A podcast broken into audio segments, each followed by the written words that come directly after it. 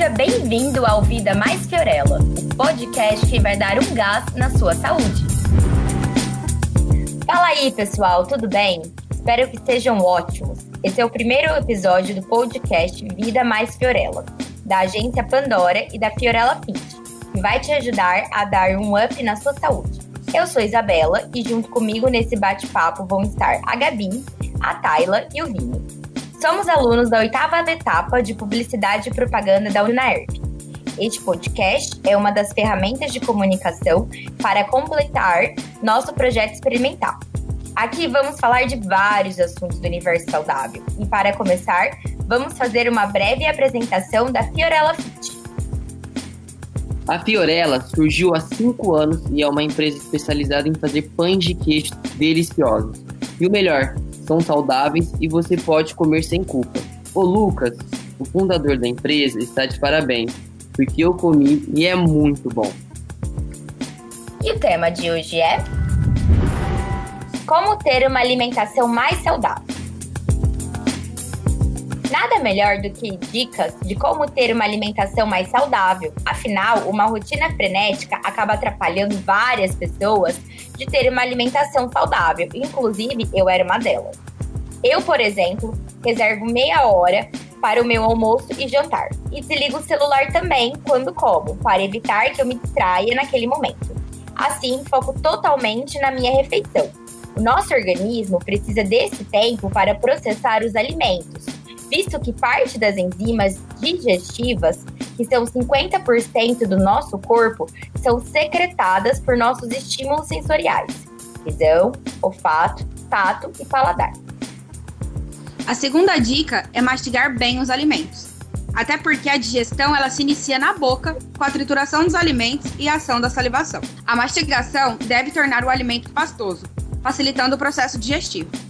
Quando há ansiedade, o controle da ingestão de alimentos é prejudicado e muitas vezes comemos mais. Quando mastigamos bem, automaticamente estamos trabalhando com a ansiedade e promovendo a sociedade fisiológica. Então, não coma em menos de 20 minutos cada refeição. Por isso, reforçando a dica anterior, reserve em torno de meia hora para fazer a sua refeição.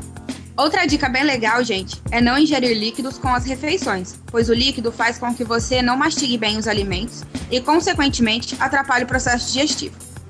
O que acha de utilizar líquidos por 30 minutos antes ou 60 minutos após as refeições principais?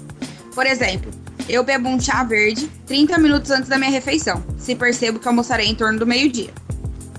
Boa, Gabi. A quarta dica é ter horário para suas refeições. Eu sei que colocar essa dica em prática é muito difícil. Ela vai exigir de você uma certa disciplina e organização, mas ela faz com que o nosso organismo mantenha um ritmo, com estabilidade nutricional e hormonal. Além disso, outra dica importante é que vemos em todo lugar, e é pura verdade, se alimente a cada 3 horas. O nosso cérebro precisa de aporte constante de glicose e carboidrato. A inconstância em receber esse nutriente traz a redução da nossa disposição, além de proporcionar perda de massa muscular. Além disso, comendo de 3 em 3 horas, a fome e a voracidade se mantêm sob controle, evitando episódios de compulsão alimentar. Outra dica bem bacana, Tayla, é tentar consumir alimentos integrais. Esses alimentos possuem vários nutrientes que estão na película do grão. São excelentes para manter os níveis de glicemia, que é o açúcar no sangue, tem fibras que servirão de alimento para as bactérias benéficas do intestino e ajudam no controle do colesterol e na saciedade. Porém, não são apenas alimentos integrais que devemos ingerir. Temos que consumir também verduras, legumes e frutas. Elas são ótimas fontes de fibras, vitaminas e minerais, pois contêm também fitoquímicos que são ótimos antioxidantes, os protetores das nossas células. O que acha de correr de alimentos refinados? Os alimentos considerados brancos, como pão, açúcar, trigo e arroz, além de não conter mais a sua película de onde estava a maioria dos nutrientes, é claro, também passam por um processo químico chamado de branqueamento. Nesse processo, diversas substâncias químicas são adicionadas, com um potencial efeito negativo para o nosso organismo. Os alimentos refinados não alimentam nossas bactérias boas, Assim, poderá favorecer o crescimento das bactérias patogênicas ruins, e o que resulta no desequilíbrio da nossa flora intestinal. Outra ótima dica é aumentar a ingestão de líquidos ao decorrer do dia. Lembrando, não antes nem depois das refeições, pois faz com que o nosso corpo se mantenha bem hidratado e ajuda o organismo a transportar os nutrientes que precisamos.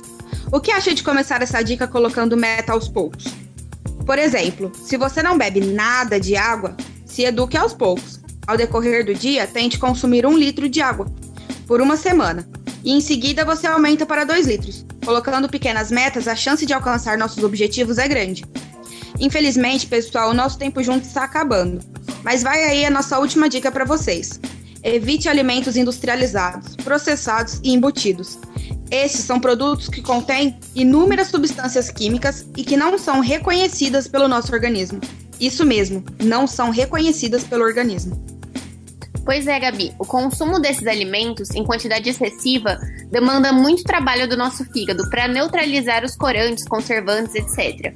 E depois de eliminá-los, muitas vezes com auxílio dos rins.